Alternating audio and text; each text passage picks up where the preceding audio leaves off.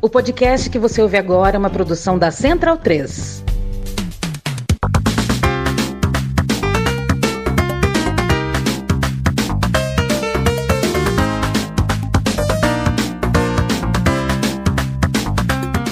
Bem-vindo e bem-vinda ao podcast O Monolito. Eu me chamo Leandro e a mim, na edição de hoje, falei com meu xará, Leandro Demore, jornalista, direto do Rio Grande do Sul, um dos autores da série de reportagens mais importantes do Brasil nos últimos anos. Um gremista que janta com o Roger Waters e um cara que falou comigo sobre vacina, família, sair do Brasil, seus medos, fama, cinema, enfim.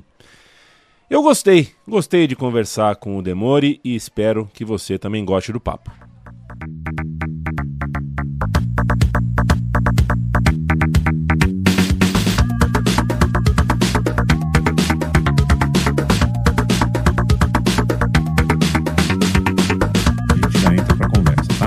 Massa. Manda ver. Para não parecer que eu sou mal educado, que não apresento. Tá bom, fica tranquilo.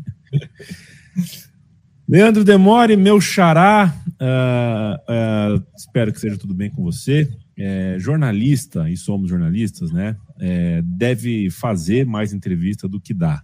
Isso é um, né, é um, um conceito nosso. Você escapou um pouquinho dessa regra, fugiu um pouco porque as circunstâncias assim impuseram, né? Dadas as circunstâncias e os caminhos que a sua carreira tomou depois da série de reportagens da Vaza Jato. Então, você dá bastante entrevista e está aqui dando uma para mim, batendo um papo aqui para mim. É, eu quero começar com você perguntando da parte invisível dessas circunstâncias, né? Parte invisível para nós aqui, que não somos do seu, do seu, do seu íntimo, né?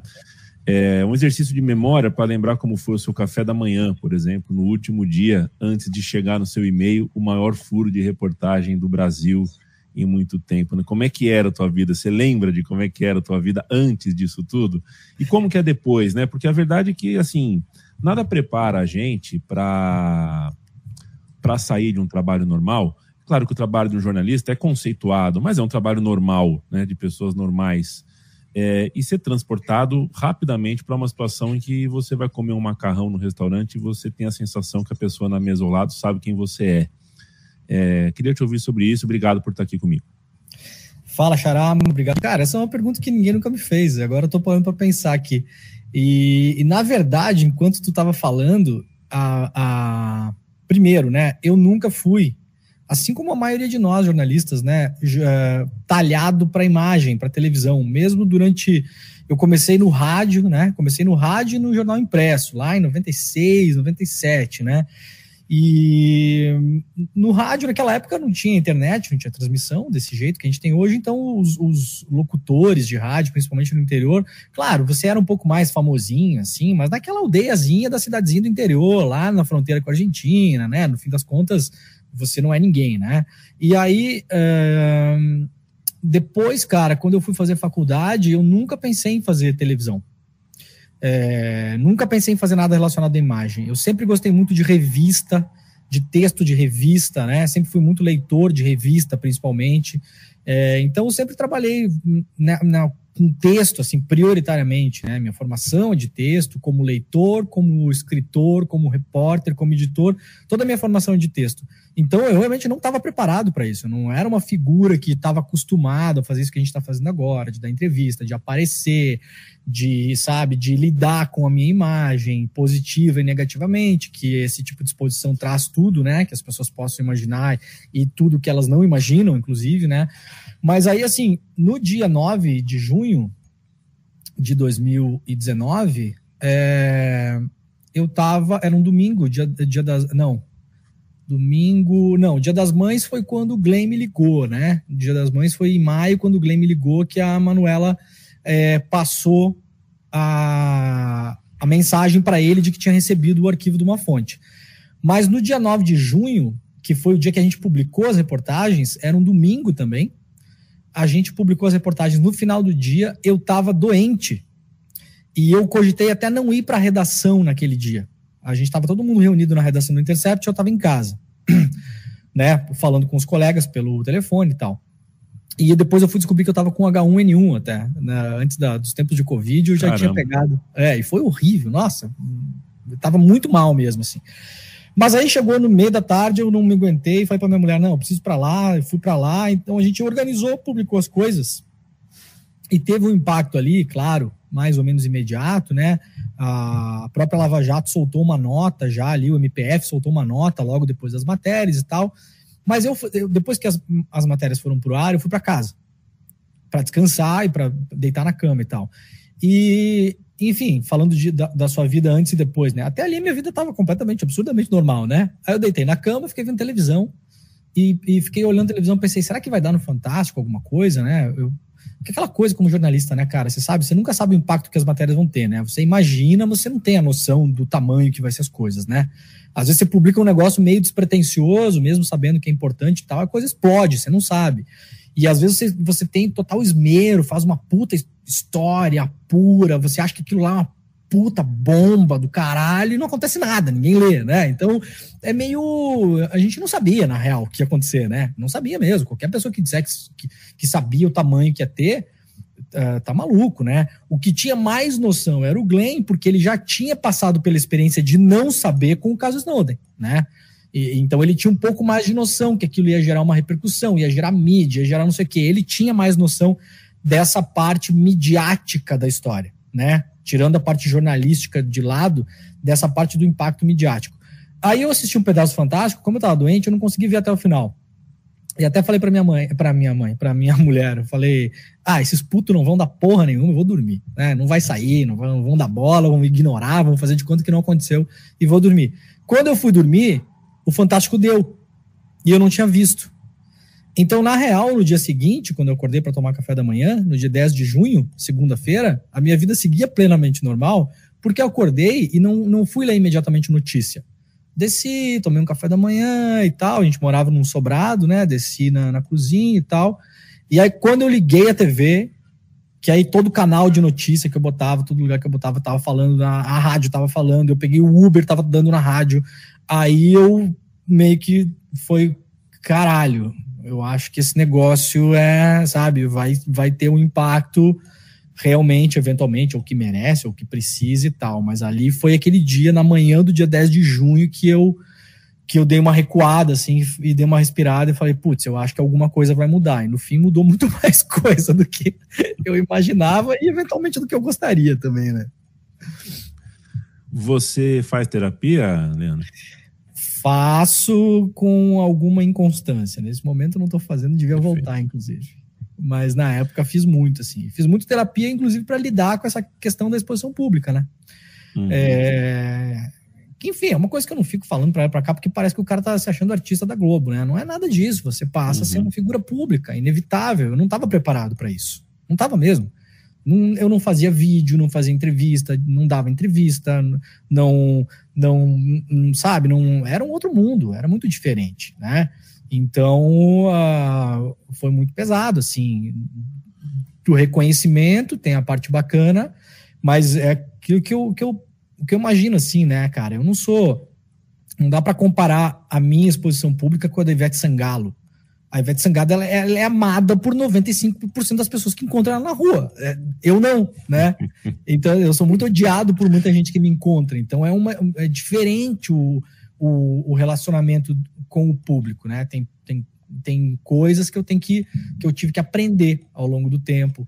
É, reconhecer quando as pessoas estão me reconhecendo, é, saber evitar algumas coisas mais que seriam mais naturais, como uma conversa em local público com alguém, não falar alto, não, sabe? Tive que começar a me ligar assim e demorou, demorou para me ligar. Demorou meses depois, eu estava eu tava esperando um voo em Congonhas com, com uma amiga, com uma colega, e a gente estava falando sobre trabalho e tal, nem era sobre Vaza Jato, eu acho. E ela falou: "Cara, fala baixo". Eu falei: "Por que falar baixo? Que caralho, a gente tava tomando uma cerveja já meio bebum, falando alto pra caralho no aeroporto". E ela, você não pode falar alto, cara. Tem gente olhando, as pessoas ouvem, a pessoa pega uma frase sua, publica, distorce, passa para frente. Então foi um tempo assim, não foi imediato. Eu demorei, demorei, olha, mais de ano para eu me dar conta do que tinha acontecido e de como que eu tinha que me reconfigurar para essa convivência, sabe? É, Demore, assim, não é que o brasileiro ficou necessariamente mais politizado, né? É, assim como assim, é, a gente fala, o brasileiro hoje lê mais do que lia 20 anos atrás. Só que ele lê Facebook, lê WhatsApp, ele, muitas das vezes era melhor nem ler é, tanto, né? É, e a politização assim, é, é, um debate, né? De, assim, o nosso dia a dia colocou a gente mais na política, é uma hipótese que eu tenho, quero te ouvir sobre, né? É, que a gente está num estado de, de, de urgência permanente. É, assim, a Globo News não consegue mais falar sobre cultura, praticamente, né? Porque é, é uma programação que está com o selo de urgente o tempo inteiro. Nunca houve, eu imagino que nunca houve tanto manejo de informação política, né? É, assim, as especulações, quando a gente tem uh, uh, o Lula querendo escolher os seus ministros, as especulações sobre as escolhas do Lula pareciam com especulação de noticiário de reforço do Vasco e do Cruzeiro, né? Era é uma coisa que se assemelhou assim na, na no volume. É, e eu não lembro de em outros tempos cada indicação, cada votação ser tão debatido. Ao mesmo tempo, uh, e na verdade por consequência, né, se tudo tem o selo de urgente, nada é tão urgente assim. Queria saber como é que você enxerga esse, esse né, essa a hipótese é minha, né, mas esse estado de urgência permanente que a gente se encontra hoje, tem uma lupa muito grande em cada passo do que acontece em Brasília, se a gente vai se livrar desse, desse selo de urgente, que na verdade é um selo de tensão, né, mantém todo mundo muito tenso. Cara, eu acho que é uma análise perfeita do, do momento. Assim, tem até o um programa semanal no YouTube do Bruno Torturra, que é o Calma Urgente, né? Que eu acho um nome genial, assim, né? Calma Urgente, porque... Ele é genial. Ele é genial. O Bruno é um cara espetacular, né? Um dos melhores que a gente tem, né? É... Eu acho, velho, que a gente que tá nesse ramo há tanto tempo, né? Como eu te falei antes, eu sou jornalista desde meados dos anos 90, né? Então, assim, é um tempo, né?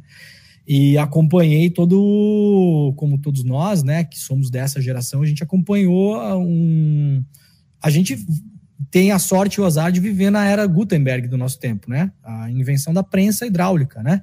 Uh, a internet foi a nova prensa hidráulica para o nosso mundo, né? Isso que a gente está fazendo hoje aqui era impensável 10 anos atrás. As pessoas mais novas não se dão conta o quanto isso aqui é revolucionário, né?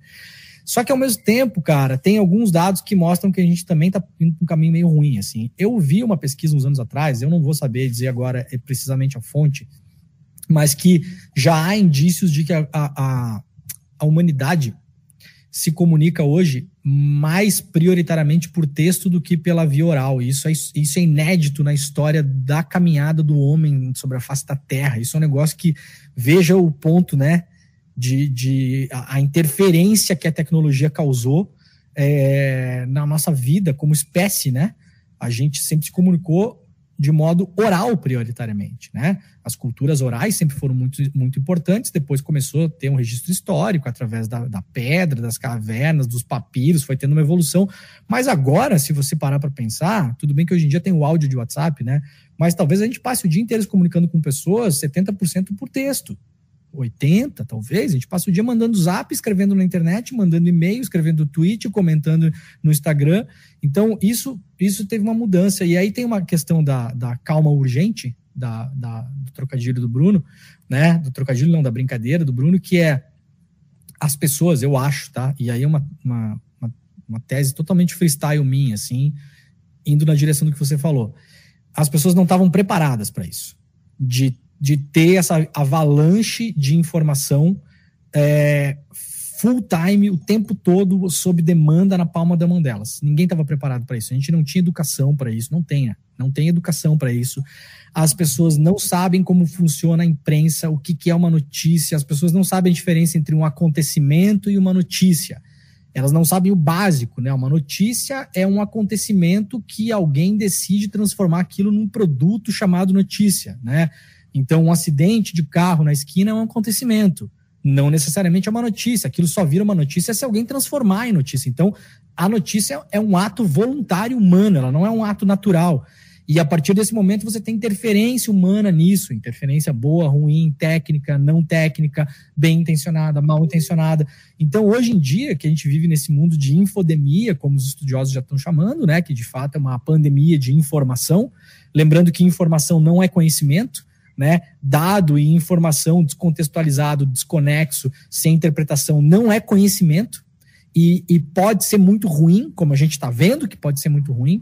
Então a gente vive hoje no, no, no oposto do que a gente vivia 10 anos atrás. Se as pessoas antigamente eram mal informadas e decidiam coisas ruins para as próprias vidas pessoais, inclusive, você decide contrair um empréstimo num banco para pagar 150% de juro ao ano, muitas vezes porque você é mal informado. Se você fosse melhor informado sobre economia, você ia falar: imagina que eu vou fazer isso eu vou dar um outro jeito aqui, eu vou fazer uma outra coisa lá, né? Então as pessoas tomam decisões pessoais, inclusive.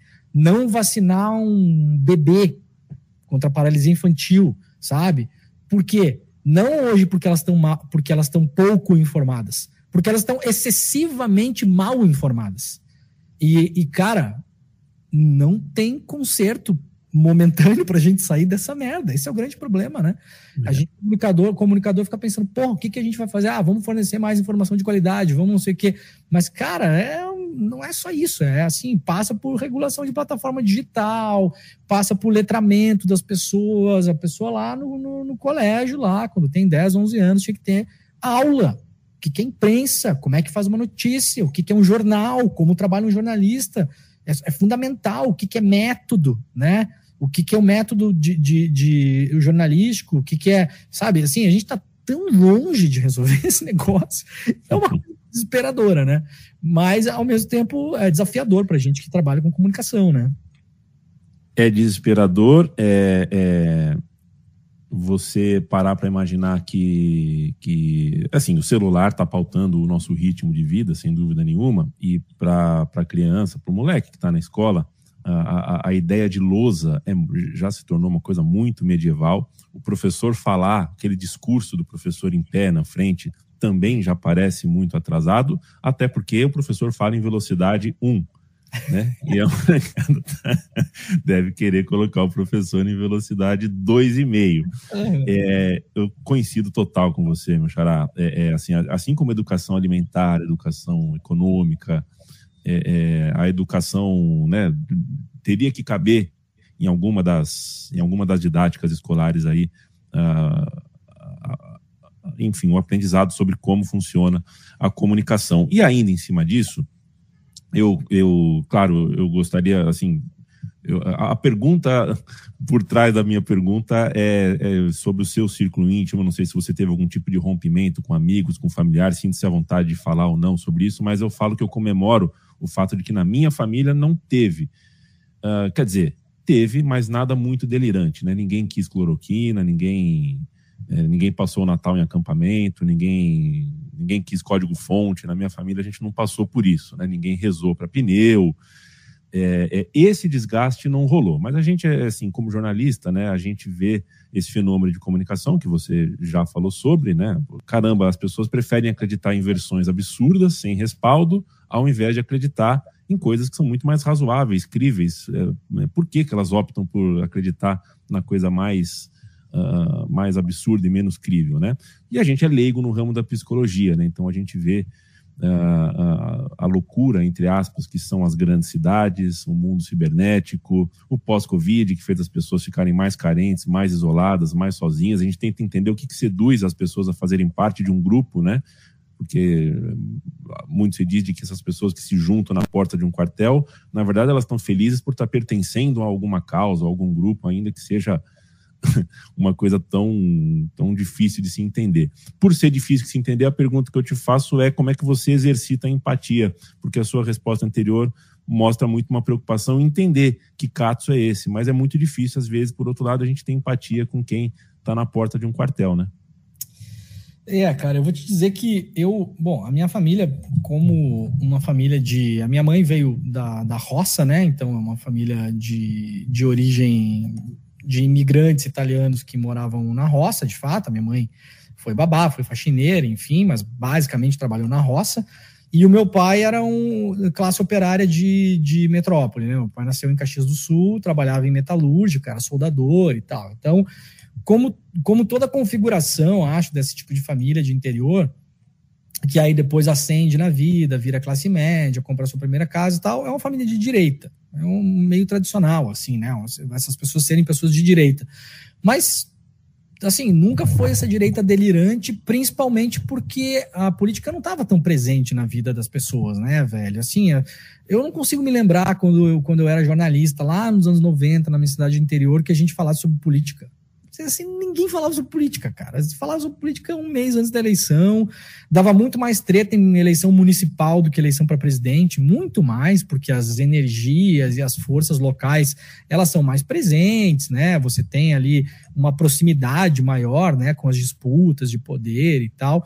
É, mas assim, então eu já desde muito antes dessa onda que a gente chama de bolsonarismo e tal, eu convivo com essa dicotomia dentro do seio da minha família. Minha família nunca foi uma família assim que votou no, no, na esquerda, votou no Lula, muito antes pelo contrário, né? Muito antes pelo contrário. E eu, particularmente, ao longo dos anos também, vindo dessa família, fui me letrando ao longo do tempo também, né? Sobre luta de classes, marxismo-leninismo. Eu não, não sabia nada disso quando eu tinha 19, 20 anos. Fui, fui, entrar em contato com essas coisas muito tempo depois, né? Então, para mim também ao mesmo tempo foi um caminho de descoberta. Então, também nós nunca nunca estivemos em polos radicalmente tão opostos que desde cedo eu era eu fui muito radical. Eu sempre como moleque, sempre fui moleque de esquerda. No meu primeiro voto, desde o meu primeiro voto eu votei no Lula, votei no PT a minha vida toda, né? Uh, concordando, discordando, batendo no governo, não batendo no governo. Sempre achei que fosse a melhor opção no momento que eu fosse depositar o meu voto, né?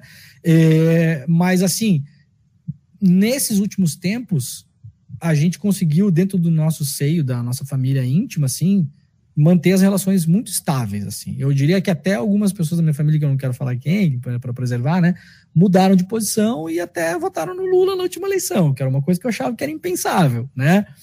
Por uma série de motivos e tal, não sei o quê. Mas, ao mesmo tempo, assim, isso a gente preservou. E também tem uma questão que meu pai ficou doente nesses anos todos aí. O meu pai teve um câncer, acabou morrendo em maio do ano passado. Então, a gente cruzou o período de pandemia e o auge desse bolsonarismo delirante com o meu pai doente. Então, pra gente, assim, cara, o tempo que eu tava com meu pai, eu não ia falar sobre Bolsonaro com meu pai. Eu sabia que meu pai estava morrendo, eu, eu, queria ficar perto dele, eu queria curtir ele, curtir o Natal, sentar no colo dele, beijar ele. Eu não queria ficar gastando meu tempo com o general Heleno. Eu quero que o general se exploda. Né? São, são nomes que eu não mencionava numa conversa com meu pai. Eu tinha pouco tempo com ele. Eu ia gastar o meu tempo com ele com coisas bacanas, legais, bonitas, que eu ia. Que eu, eu, tava, eu tinha consciência que eu estava construindo memória ali com meu pai. Porque meu pai ia morrer. Então eu ia construir memória em cima da eleição do Bolsonaro, vá pra puta que pariu, nem fudendo que eu entrava nesses papos com meu pai. Tanto é que depois eu fui descobrir que o velho desgraçado votou no Bolsonaro, né? Votaria, eu no meu tempo, né? Fui descobrir porque peguei o celular dele para avisar uns amigos lá que ele tinha morrido e tal. Tô brincando aqui, eu amo meu pai, né? Enfim, mas assim, eu fui descobrir que o pai tava lá no grupo de mim e tal, não sei o quê. Mas veja a consciência do meu pai sabendo da condição dele também. Tava lá no grupo de Minion com os amigos dele e tal, não sei o quê, nunca trazia essas conversas para mesa, não era, me apoiava na, nas minhas decisões, no caminho que eu escolhi, nas ideias que eu, que eu propagava, nas conversas que eu tinha, não, nunca foi um cara agressivo em relação a isso, nem nada. Agora, se for pegar a família estendida, cara, os irmãos da minha mãe, a família do meu pai, assim, não tem, acho que não tem um que não é Bolsonaro, é um negócio inacreditável, assim. Então até teve um negócio engraçado dessa, dessa coisa dos afetos, né? Você perguntou, né, como é que faz para ter empatia e salvar os afetos. Eu, eu trato de um jeito um pouco que pode soar arrogante, mas eu espero que as pessoas entendam o que eu vou explicar agora aqui. Eu tenho um hobby que é saltar de paraquedas, por exemplo, tá? Sou paraquedista Ô, desde louco. É, adoro. Comecei nos anos 90 também, depois fiquei um longo período sem saltar, voltei a saltar esse ano. E no meio do paraquedismo, agora eu tô vendo assim que tem muito militar, o paraquedismo é muito ligado à família, militar e tal, tem muito bolsominion, é a maioria, a maioria, né? E aí eu comparo assim, às vezes eu falo com, com né, com, com os camaradas que a gente tá saltando e tal, eu falo assim, ó, cara, falo na brincadeira, mas é meio sério, né, também. Tu, tu é piloto de avião? Não. Então tá. Tu vai discutir aviação com um piloto que tem 5 mil horas de voo? Não né? Porque tu não quer passar vergonha. Não. Então, cara, eu tenho 5 mil horas de voo de jornalismo e de política. Tu quer gastar. Eu, não é uma posição arrogante, cara, mas eu tenho, eu tenho tanta informação a mais que você, eu conheço tão mais, eu vi tanta coisa a mais, eu passo o dia prestando atenção nisso. Você não. Para você é um hobby de WhatsApp. Então é como se eu fosse discutir com uma criança de 5 anos. Eu não vou fazer isso, porque vai correr o risco da gente brigar, de você você não tá a par do que está rolando de fato, você não tem todas as informações, você não é um piloto de avião. Você não sabe pilotar essa merda. Você é um espectador, você é, você é um dos 200 milhões de treinadores da seleção brasileira, você não é o treinador da seleção brasileira. Então, assim, não é uma posição arrogante, é a porcaria da coisa que eu faço, cara, o dia inteiro, é meu trabalho, entendeu? Então, um piloto de avião não vai ser arrogante se ele te falar, cara, esse avião tá caindo, deixa que eu seguro a onda aqui. Você sabe pilotar? Não, então chega para lá. Quem sabe aperta aquele botão ali. Não, cara, com licença, chega para lá, você não sabe quais botões apertar aqui, sabe? Então eu me blindo um pouco assim. E com a minha família íntima, fizeram um grupo de WhatsApp dos meus tios, os irmãos da minha mãe. Minha mãe tem oito irmãos, né?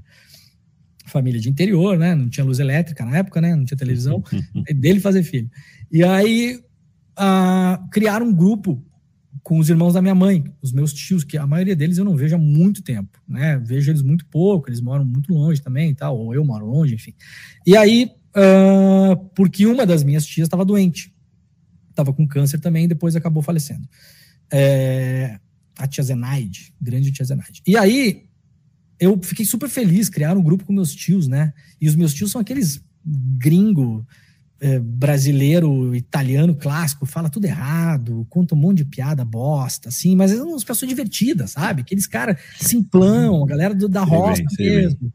É, tem, tem, tem motorista de caminhão, tem, tem, tem colono, tem assim, tem de tudo. É um, né, tem cabeleireiro, tem assim, é, um, é, uma massa de trabalhadores do, do Brasil que tá, que tá morrendo, né? Que já não existe mais, né?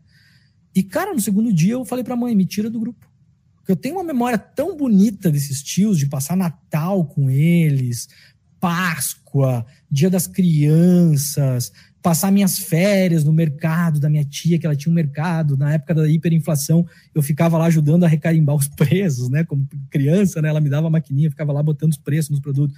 O meu outro tio que trabalhava numa rádio, eu ficava o tempo todo lá na rádio com ele, ajudando a botar o vinil, botando as propagandas. Virei jornalista muito por causa disso. Olha a memória afetiva que eu tenho. Aí você entra no grupo, velho. Parece o grupo do General Mourão. É um bando de, de frase fascista, louca. Parece, parecem outras pessoas, cara. Parece o alter ego das pessoas. Eu falei, me tira do grupo. Eu não quero. Desse, eu não quero estragar essas relações. Então deixa. Quando eu encontrar eles, a gente toma chimarrão toma vinho, fala piada e não se fala em política. Então, o jeito que eu encontrei de preservar foi me afastando também, né? Parecem outras pessoas. É, isso sim, isso eu consegui identificar totalmente uh, no meu círculo também. Xará, seguinte, eu te vi no cinema. Paguei 30 reais no ingresso, 3.980 reais na pipoca. É... o, o, filme chama-se Amigo Secreto, né? Filme dirigido pela Maria Augusta Ramos. Filme que tem intenção e mostra como se deu o trabalho jornalístico, também o midiático, em torno da, da série de reportagem da Vaza Jato. Eu achei o filme muito competente, eu gostei, eu indico que assistam a curadoria da, da cronologia mesmo. Foi ótimo, acho que não ficou nada para trás, assim, todos os momentos chaves, as frases célebres, é, isso tudo foi, foi foi bem mostrado. Fico pensando, se um romeno senta para assistir, meio que num, nenhum momento chave fica deixado uh, de fora. Isso foi, foi, legal, apesar de ter que lidar de novo, né, revisitar frases dantescas, reuniões incríveis desse governo junto com esse ministério uh, absurdo, embora eu tenha críticas específicas às partes onde o filme tentava mostrar a redação, né, mostrou a redação aquelas composições de vocês, jornalistas, editando textos na frente do computador. E era uma crítica mais, porque esse é um desafio mesmo, né? Uh, a gente é, é, é, passa muito do computador em silêncio, parado. Não dá muito para o cinema fazer disso uma coisa legal mesmo, né? Não. não. É, mas é, é a tentativa. Nosso trabalho é chato pra caralho, né? Essa é a verdade, né? Exato. É, mas, enfim, é, o filme é, é tinha que tentar trazer o público para essa dinâmica, né? Tentar mostrar um pouquinho de como é a, a, a, dinâmica, como são as reuniões, como que duas pessoas sentam na frente de um computador e ficam palpitando, tentando encaixar uh, palavras e frases, como às vezes um Tetris mesmo, né? Isso faz parte. Mas eu quero saber se valeu o filme, se para você valeu essa exposição, né? A gente sabe que a gente está colocando numa. As pessoas estão acostumadas a assistir romance, comédia, drama, e aí você tem um filme sobre uma reportagem e ela te é muito cara ao coração, à carreira. Quero saber se valeu para você o filme, se foi o que você esperava, enfim.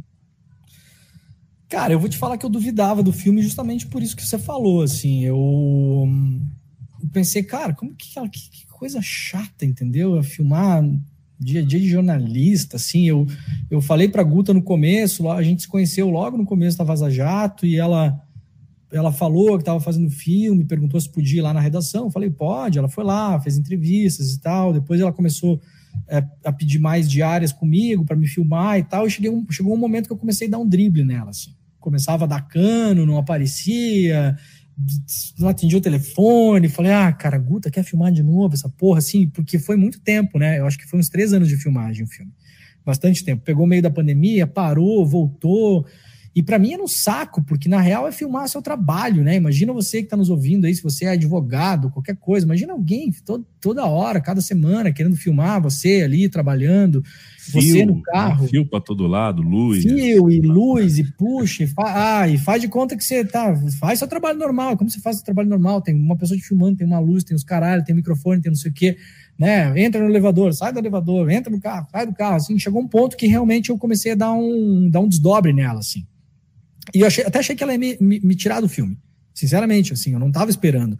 Eu não fui o cara que me ligou logo que o filme, pô, vai ser um filme, você o ator disso aqui, nada. Pelo contrário, se você for falar com a Guta, pergunta para ela, assim, ela sofreu comigo, assim, demais, assim, para conseguir terminar de fazer as imagens, não sei o que, não sei o que, não sei o que.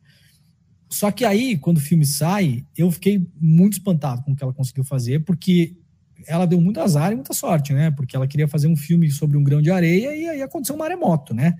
Não foi só a Vaza Jato e o processo jornalístico. Aí tem o impedimento do Moro, aí tem a soltura do Lula, aí tem a eleição, aí tem, sabe, vem, vindo um monte de coisa, assim, sabe? Então ela, ela muito difícil fazer o filme que ela fez. Até a crítica de muitas pessoas é que o filme é muito longo, né? O filme tem quase três horas, eu acho, né?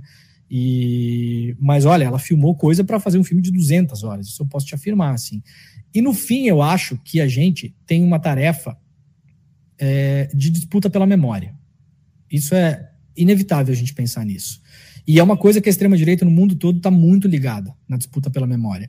O Brasil Paralelo não é outra coisa em relação a, a, a, qualquer outra coisa que não seja né, a produtora Brasil Paralelo que uma disputa pela memória, uma disputa pela história uma disputa por contar as coisas uh, pela, pelo viés né, que eles imaginam que tem que ser contada. O tal do olavismo cultural não é outra coisa que não seja disputa pela memória, né? Porque a gente está construindo agora no presente a memória do futuro. Então acho que o filme ele é muito bom nisso, cara. Ele ele é como você falou, se, se uma pessoa chegar de Marte hoje e perguntar, cara, como é que eu começo? Aquela pergunta clássica de correspondente internacional quando vai morar no Brasil, no, no, Brasil, né? Ou correspondente jornalista quando vai morar em qualquer outro lugar. Eu, quando fui morar na Itália, fiz a mesma coisa, né? Fala com seus colegas jornalistas e fala: ah, o que, que, que, que você me indica para eu saber o que está rolando no país e tal? Ah, vê esse filme aqui, acompanha esse jornalista, esse jornalista aqui. Tem esses canais que são assim, esses que são assados, esse jornal é mais assim, esse jornal é mais assado. Você pede dicas, né? Então, cara, o Amigo Secreto é um clássico filme que você, você fala assim, ó, quer saber, então você assiste esse filme aqui. Isso aqui você vai ter um contexto dessa época histórica, né? É, da, as coisas como elas, como elas aconteceram. É, é completo? Não. É, é tudo? Não. É, ali tem um viés, é um documentário. Né? A gente não vai debater o óbvio, que todo documentário tem um viés, é o olhar da, da documentarista. É o que ela conseguiu capturar também e tal, né? É uma, é uma, é uma versão, uma, baseada nos fatos, né? Óbvio, sempre você vai fazer uma construção, é, você tem esse resultado. Isso é para tudo na vida, né? É, falta coisas ali, falta coisas ali, claro. Tem uma, uma crítica que foi feita que eu acho uma crítica injusta porque não é o propósito desse filme. Mas, por exemplo, não tem a história se criticou muito, né? Da fonte, né? Do tal do hacker, Eu acho que isso é uma outra história. Isso é uma outra história. Não cabia nesse filme. Não tem a ver com esse filme. Esse filme é sobre o, o processo jornalístico e o processo histórico que, que esse processo jornalístico levou. A fonte, ela, a história começa dali para frente, até porque a fonte da Vaza Jato não fez parte dessa história. Depois que ela entregou os documentos, dali para frente, ela não fez mais parte dessa história. Não foi mais consultada, não foi mais ouvida, não foi, não foi mais, não teve mais conversa com ela. Ela de fato não faz parte da história dali para frente, né? Então também não faria muito sentido encaixar ela ali. Agora é uma história que eu acho que tem que ser contada, né? Eventualmente por um outro cineasta com uma outra ótica, né? Então não acho que seja uma crítica justa ao filme essa essa crítica de Ai, faltou falar do hacker. Até porque muitas vezes as pessoas queriam heroificar uma coisa que eu acho complicado. Essa questão da fonte, sabe? Fonte é fonte, né, velho? Exato. Fonte não é parça, não é amigo, não é alguém para ser sustentado, né? Fonte é fonte. A gente não glorificou o Pedro Collor porque ele entregou o Collor. Nem a mulher do Valdemar da Costa Neto, porque fez um vídeo falando dos podres do Valdemar da Costa Neto. Alguém vai começar a usar a camiseta da mulher do Valdemar da Costa Neto porque ela é uma boa de uma fonte? Você tem que manter uma certa né, distância disso, tem uma lógica da ética jornalística que funciona aí para o documentário também, né? Você me fez lembrar o Fernando Vives, a quem manda um abraço, grande, grande jornalista. Grande figuraça. E, e, ele foi morar na Austrália, né? Depois de seis meses de Austrália, perguntei para ele como é que estava a Austrália. Ele falou, cara, a minha grande dificuldade aqui é entender quem é o Maluf. É, né, porque eu já entendi qual jornal é assim, qual rádio é assado, mas quem que é o Maluf? Quem que é o Isso. cara que está há 50 anos no mundo público e seduz as pessoas? E, de fato, isso é, é assim como a gente tem dificuldade de explicar quem é o Maluf para um romeno, né, quando a gente vai morar em outro lugar. E falando em morar em outro lugar, é, meu xará, é, você sabe, né? Você tomou a decisão de sair do Brasil, uma decisão muito difícil, tomada, imagino, com o coração sangrando e, e nas piores circunstâncias. É uma coisa a gente querer sair do Brasil porque está ganhando muito bem e quer experimentar uma coisa nova. Não foi o teu caso. É, e por outro lado, você toma a decisão, mas você tem um, filho, né? Você tem criança. E a gente olha o mundo, né, quando a gente vira pai, a gente olha o mundo também pelos olhos uh, do, dos nossos meninos. É... Tem como colocar essas duas coisas na mesma questão? Eu queria te ouvir sobre essa decisão, hoje, olhando em retrospecto, né, como é que você avalia a sua saída do Brasil, como é que foi é, aquele período, aquela decisão, e o quanto é, uh, seja no Brasil, seja em outro lugar, qualquer lugar do mundo, como é que é para um trabalho desgastante, como se transformou o seu, ter esse momento de trégua, né? Que é você sentar do lado do teu moleque, da tua criança, essa pessoa não fazer ideia do que é o Maluf, ou do que é o Jair, ou do que é o Lula, e você entrar no mundo dela e ter um momento de trégua, de paz. Cara, a minha, a minha saída do Brasil foi uma decisão familiar, né? Muito. Cara, ela foi uma decisão, no fim das contas, assim, do ponto de vista emocional, desastrosa, tá? É bastante desastrosa, bastante mais do que a gente tinha na conta, inclusive, assim, né? Porque é isso que você falou, você não sai no momento de alegria porque recebeu uma proposta ou porque tem que trabalhar um lugar bacana, não sei o quê, né? A gente saiu porque as coisas já em 2021 eu já estava antevendo ter que sair. Já estava conversando com a minha esposa, a gente já estava falando, eu falei, acho que as coisas vão piorar eu acho que está ficando perigoso, né? É, eu acho que a eleição vai ser uma eleição muito violenta. E, infelizmente, tudo que eu estava imaginando aconteceu. Um cara foi assassinado numa festa de aniversário porque a festa de aniversário era do PT. Né? Assim, não foi o único caso. Não foi o único caso. Teve outros casos de violência, né? E aí culmina também com o fato que aconteceu nas nossas férias, né? A gente foi perseguido por um cidadão lá, ameaçado por um cidadão no meio da rua, né? Com o nosso filho, eu minha esposa. Por sorte, foi pego por uma câmera de segurança, isso em Santa Catarina. E depois a gente fez uma audiência e tal, e a coisa acabou é, sendo encaminhada ju judicialmente, né? Mas ali, antes de acontecer aquilo, eu já estava preocupado, já vinha falando, a minha esposa já estava preocupada eu, desde a Vaza Jato, ou seja, 2019, já vivo em regime de pandemia, já vivia, então também o meu psicológico estava muito fodido, velho. Tava muito ferrado, tava muito cansado. Porque já vinha desde 2019 vivendo com segurança, segurança armado dentro da minha casa, dentro do meu carro. O meu filho tinha meses, né? Então, o meu filho já nasceu e cresceu com a presença de um monte de gente estranha dentro de casa, dentro do nosso carro, nas nossas viagens, é, no aeroporto, então, é, nos eventos que eu ia. Então, ele já, ele já cresceu nesse. Num, numa meio bad vibes, assim, em relação ao meu trabalho, sabe? Meu trabalho nunca foi uma coisa good vibes pro meu filho, assim. Nunca foi um negócio, que legal o trabalho do papai e tal, assim. Sempre para ele, sempre foi um negócio meio, uma coisa meio pesada, assim, e tal. E aí, quando rola esse negócio de Santa Catarina, a gente meio que se, se organiza e sai, né? Principalmente durante o período eleitoral. Só que aí é, bateu muito forte para minha mulher a gente ter saído, cara. Muito forte psicologicamente, assim. É, ter cortado esse laço. A mãe dela já é mais de idade. O meu pai tinha recém-falecido, a minha mãe ficou viúva, ficou sozinha, então a gente acabou, entre aspas, deixando a minha mãe, né, indo para mais longe ainda, né, num momento bem difícil, assim, para ela, para meus irmãos, né? Então, acabou que foi desastroso do ponto de vista psicológico, assim, sabe? E aí a gente teve que tomar umas atitudes emergenciais de, de, de retorno para o Brasil, né? De atitudes é, médicas, inclusive, né? Então, assim, eu vou te dizer que, não entrando muito detalhe também, para uma questão pessoal, para preservar também a minha, a minha intimidade, a minha esposa e tal, mas é, deu tudo errado, assim, sabe? Deu tudo errado. E, eu, e é engraçado que eu tinha uma expectativa de que eu tava um pouco com essa ideia, assim, de que, ah, cara, tá. Além do fato da gente sair para poder. O que eu queria era só andar na rua tranquilamente, anonimamente, ficar tranquilo, poder morar num lugar tranquilo, não pensar se eu tô no restaurante, se a pessoa tá me olhando, se não tá me olhando, se, se tá querendo que eu morra, se não tá, sabe? Então, eu queria isso, só isso, assim é, porque os episódios que aconteceram no Brasil foram vários, né? Desse tipo de, de assédio, assim, né? De eu estar em aeroporto, a pessoa tuitar que eu estava no aeroporto, tá com essa roupa tal, esse filho da puta, não sei o que, isso aconteceu, né? Então eu queria dar uma sumida, assim, sabe? Tipo assim, ah, ser sumir, ninguém me conhece, morar em qualquer lugar. A gente foi morar numa cidade do interior da Itália, uma cidade pequena sabe? Poder trabalhar de casa e depois sair, tomar um sorvete com meu filho, sem, sem me preocupar e tal. Só que a minha esposa acabou desabando, assim, nesse processo. Assim, não, não aguentou. E aí a gente teve que se reconfigurar, se reorganizar, né?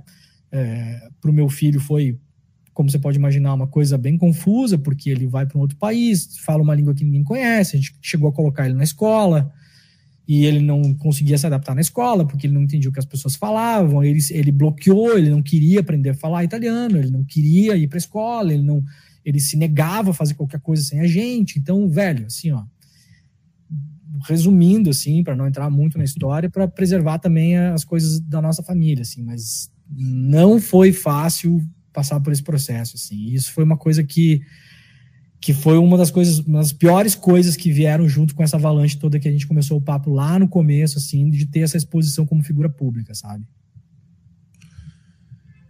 Meu xará, a gente está na reta final aqui do nosso papo e eu começo, eu termino com a pergunta que uh, é a fonte das minhas maiores, uh, da minha maior curiosidade a seu respeito. É, você jantou com Roger Waters. É, Eu preciso saber, eu preciso saber o que que se era se foi suco de tomate, se foi água com gás, se é com gelo, pouco gelo. Eu preciso saber. Eu vou contar como é que foi essa, essa jantar. Nunca falei, vou falar sobre o jantar, tá? Esse jantar foi o seguinte, cara. Um dia eu tava, um dia eu tava fazendo qualquer merda e recebi um WhatsApp. Oi, eu sou fulana, é, em inglês, tá? Eu sou a fulana, é, assessora do Roger Waters, e eu queria falar com você. E eu olhei e falei, tá, vai, é, sai pra lá, né? No, no auge da, da eleição, né, 2018. Uhum. Antes da, é, isso é, foi antes da Vaza Jato, foi 2018. Exatamente, antes da Vaza Jato, eleição do Bolsonaro. É, quando o Roger Waters veio fazer show no Brasil. E aí eu fui lá, pesquisei o nome da pessoa e vi que ela era de fato assessor do Roger Waters. Mas tudo bem, até aí, para ser um golpe, né? E eu, gato escaldado, meio espiado ali e tal. Aí engatei na conversa e descobri que ela era de fato assessora do Roger Watts. Aí ela falou: Eu quero. Eu tô procurando falar com o Glenn, porque o Roger quer falar com ele. E aí eu, eu liguei pro Glenn e falei: eu, eu vou te falar uma coisa, mas só se eu for junto. Tá? E nessa época, eu não tinha. O Glenn nunca teve contato com a redação, assim, isso é uma coisa muito curiosa que pouca gente sabe. O Glenn teve um contato mais íntimo com a redação durante a Vaza Jato, mas em 2018, o Glenn nunca tinha pisado na redação. O Glenn não participava de reunião de pauta, eu não tinha reunião com ele. Eu falava com o Glenn uma vez a cada três, quatro meses. Ele sempre foi um Bebe cara... café o Glenn, hein? Hã? Bebe, hein? O Glenn foi uma vez na Central 3, me permita o parênteses, foi uma vez na Central 3, do que ele bebeu de café ah, é? dia. Foi, foi o recorde em, em 10 anos de Central 3, foi o recorde de consumo de café. É, o Glenn, apesar de tudo, ele é uma figuraça, né? Ele é, ele é um grande personagem, assim. Eu já briguei muito com ele, hoje em dia a gente tá num momento muito bom, assim, de, de, de contato e tal, mas durante a Vaza Jato a gente brigou feio, velho. Foi, foi feio negócio, quase deu, quase deu PT, assim. E aí, uh, aí ele falou: tá bom, tá bom, Leandro, tá bom. Ele é nesse, nesse ponto, assim, cara. O Glenn tem um monte de defeitos, como todos nós, né? Mas o Glenn é um cara é, muito transparente nesse tipo de coisa, assim, sabe? Tipo assim, eu falei, você me leva junto? Ele não sabia nem o que, era. Ele falou, levo, levo, levo. Eu falei, tá, o Roger Waters quer entrar em contato com você. Não quero saber o que, que é. Se for jantar, se for para ir no puteiro, se for para fumar crack numa esquina, não interessa. O que você for fazer, eu quero ir junto. E aí marcou o jantar e eu fui. E o, o David também, o companheiro do Glenn, que ainda encontra-se internado, né? Aliás, mandando good vibes para uhum. ele aqui, né? O David também foi um cara que eu sempre tive muito pouco contato, assim, porque sempre fiz questão de manter o David afastado do Intercept para não misturar o negócio do PSOL, do vereador, não sei o quê. O David entendeu isso, sempre entendeu, sempre respeitou. Então também não era, não era íntimo dele. Aí fomos os três no jantar. E aí o Roger queria, na real, ouvir a gente. Claro que ele autorizou que o Glenn me levasse, né? Porque o objetivo do Roger era ouvir a gente para saber que tipo de homenagem e protesto ele poderia fazer no show. Então, aquela homenagem que ele fez para Marielle foi sugestão nossa. Aí a gente ali no jantar a gente explicou para ele o que estava rolando no Brasil, quem que era o Bolsonaro, é, que tinham assassinado a Marielle, né?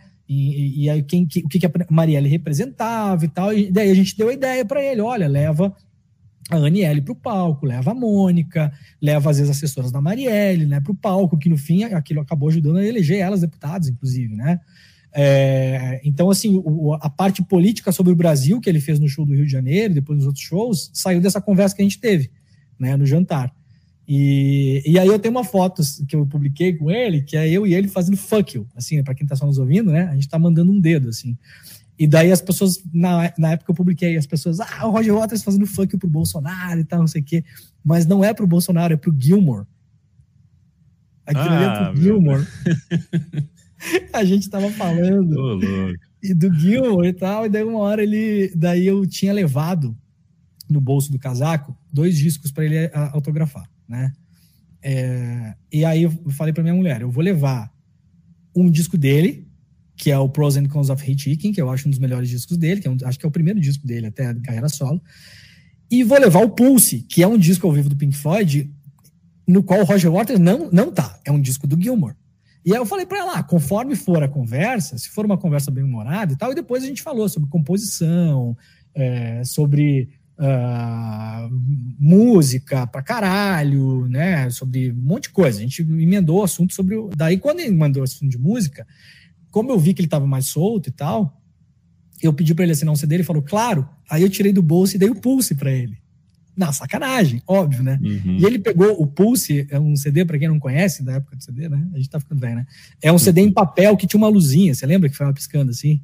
Uhum. É um álbum duplo, que é um book, né? Um livrinho, a coisa mais linda do disco, né? Não tem o Roger Waters, mas o disco é do caralho também, foda-se, né? Aí eu levei para ver se ele ia assinar. E a minha expectativa é que ele assinasse alguma coisa, falasse, ah, fuck you, Gilmore, sei lá, qualquer merda. Para mim, qualquer coisa ali ia valer, né?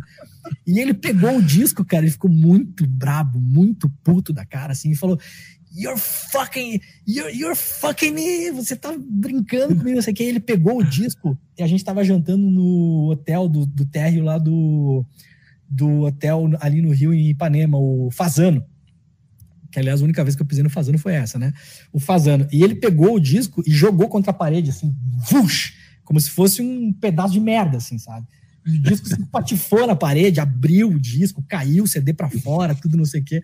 E aí a gente caiu na gargalhada, eu fui lá, juntei o disco, botei o disco no bolso. Daí nessa ele falou: ah, vem cá, vamos tirar uma foto agora. Daí a gente tirou a foto, daí ele fez assim. Daí ele mandou vai se fuder, né? Mas esse vai se fuder era pra mim e pro Gilmore, não era pro Bolsonaro.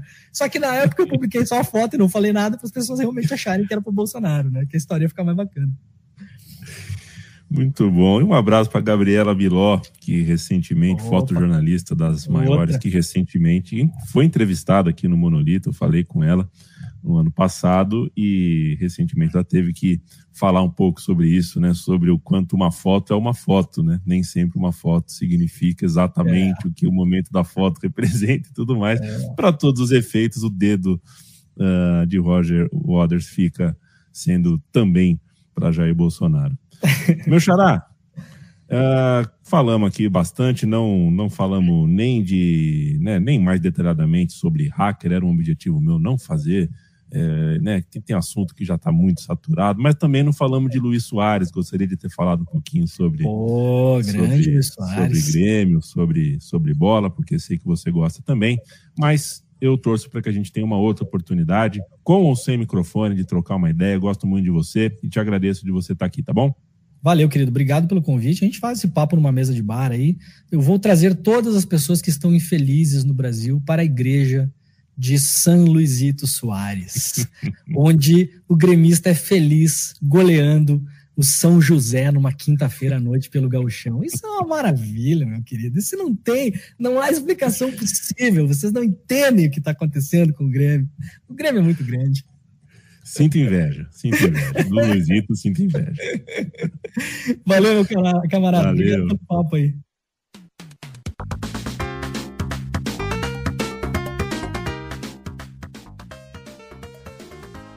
Obrigado, meu xará Leandro. É, obrigado para você que acompanhou o nosso papo até agora. A gente volta em breve com mais uma edição. Sempre lembrando que o financiamento coletivo da Central 3 funciona em apoia.se barra Central 3. Um abraço, até já já.